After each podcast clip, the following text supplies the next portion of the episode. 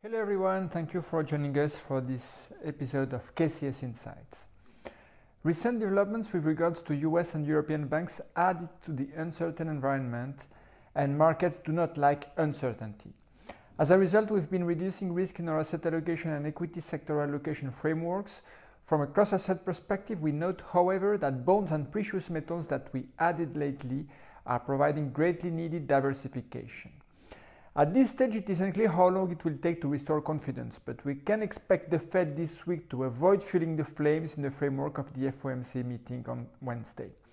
On a reassuring note, it's important to highlight that banks' woes do not appear to be related to poorly liquid or poorly transparent assets widely spread across banks' balance sheets. Also, regulators are deeply experienced dealing with financial stability issues.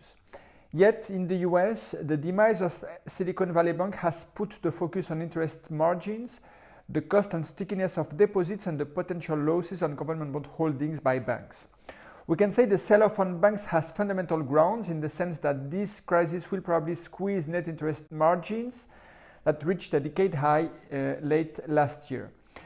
Uh, the SVB crisis is also triggering the collapse of several mid sized US banks' share prices they are now asking for full deposit guarantees from US regulators. With regards to how central banks' monetary policy will be impacted by financial stability concerns, the ECB last week provided some evidence that this crisis is affecting their communication and guidance going forward.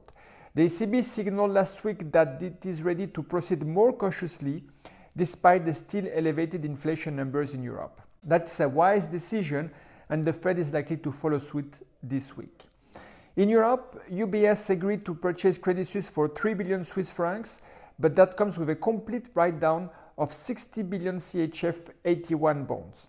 Beyond the peculiarities of this market segment, this is unlikely to reinforce investors' confidence on banks, and we are downgrading the sector in our European equity allocation framework. Overall, this crisis increases the odds of a sharper economic slowdown, and that's what the market priced in last week with the falling yields the fall in cyclical commodity prices, and the fall in inflation break-evens. This is likely to prove supportive for the equity growth style at the expense of the value one. The above leads us to make the following changes in our frameworks.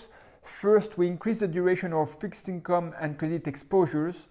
We now have investment grade credit at 20%. From an equity perspective, we rebalance towards more US exposure at the expense of Europe but we are not changing our overall equity allocation, still at slight underweight at present. And then within European stocks, we take our rating on banks down one notch to overweight.